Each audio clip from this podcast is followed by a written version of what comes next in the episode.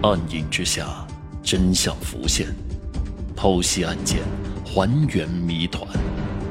欢迎收听《大案实录》第十一案：一百台监控下的密室谋杀。别墅的顶上是天台，而且一栋栋别墅挨着，相隔也就几米。王坤学过杂技，他完全有可能借助撑杆或者是其他某些弹跳工具，在别墅的屋顶实现跑酷的。他从自己的屋顶跳几下，跳到死者的屋顶，下楼杀死死者。他也很壮，杀死死者也不是难事。而后就是放火了。他知道消防员一定会来救火，水会冲刷证据。他所要做的就是让火势足够大，烧得干净。之后再从死者屋顶跳回自己家就行了。别墅顶是没有监控的，而且王坤完全了解这片别墅区家家户户的构造，王坤是能做到这些事儿的。警察把王坤叫回来进行了询问，从心理上突破他的防线。没几下，王坤就招了。我，我承认，我是撒谎了。王坤说自己在案发时其实家里还是有别人的。他约了一个应招女郎来自己家，由于这个女郎还未成年，所以他隐瞒了这件事儿。警察一愣，根据王坤提供的线索，他们找到了那个应招女郎是个女学生。她承认自己在案发那一晚一直都和王坤在一起，王坤从来没有离开过，直到火灾后女郎才离开的。警察又到了屋顶天台测量了一下。发现，如果是用跑酷的方式，难度还是比较大的。而且，根据模拟的几条线路，在挨家挨户的屋顶都没有找到鞋印、破损的痕迹，王坤的嫌疑被洗除了。警察站在死者的屋顶上，看着旁边一棵高高的梧桐树。忽然，警察眼前一亮，他拿出手机放大镜头，他发现，在一棵梧桐树上有一个类似钩子的痕迹。三天之后，死者的老婆陈丽被请到了审讯室。陈丽开始还非常的抗拒，当警察肯定的告诉她就是你杀死了自己的丈夫时，陈丽还依然的喊着冤枉。警察打开电视播放了一段监控录像，这段监控录像是在别墅区外的公路上拍到的。监控显示，在案发当晚的一点五十分，有一个黑影从树上跳了下来，而后快速逃走。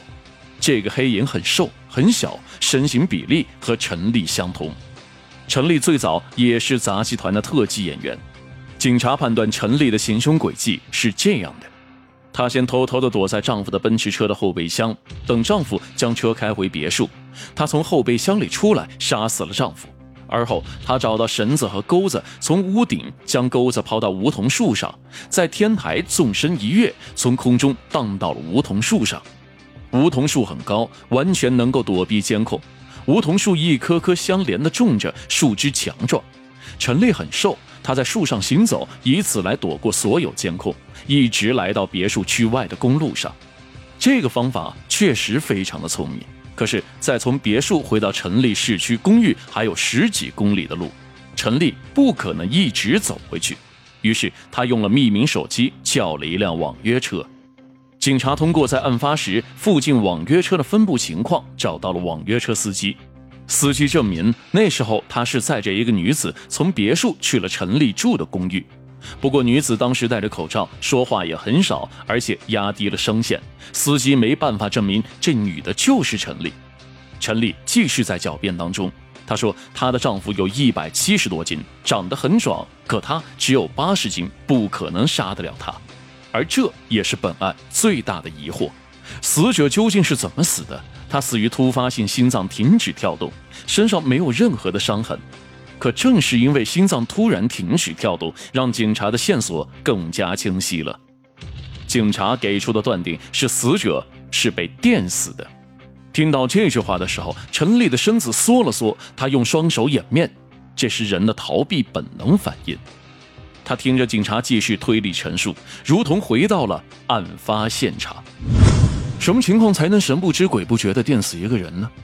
对了，是热水器。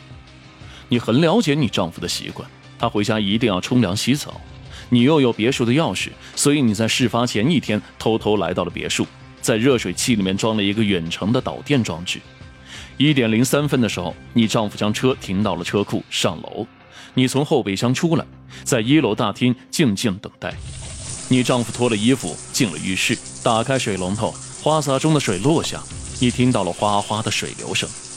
而在这一刻，你按下了远程导电装置，强大的、突如其来的电流将你的丈夫电到了昏迷不醒。接着，你关掉了导电装置，走上二楼，进入了浴室。你用手摸了摸他的鼻息，确定他已经死了。你拖着丈夫的尸体到了床上，用事先准备好的酒精洒在了床上。你必须要再次返回车库，把奔驰车也烧了，因为车的后备箱多少会留下你的头发、DNA 等等一些线索。车库是第一起火现场。你再次折回二楼，用打火机点燃了卧室，看着你丈夫烧死在熊熊的大火当中。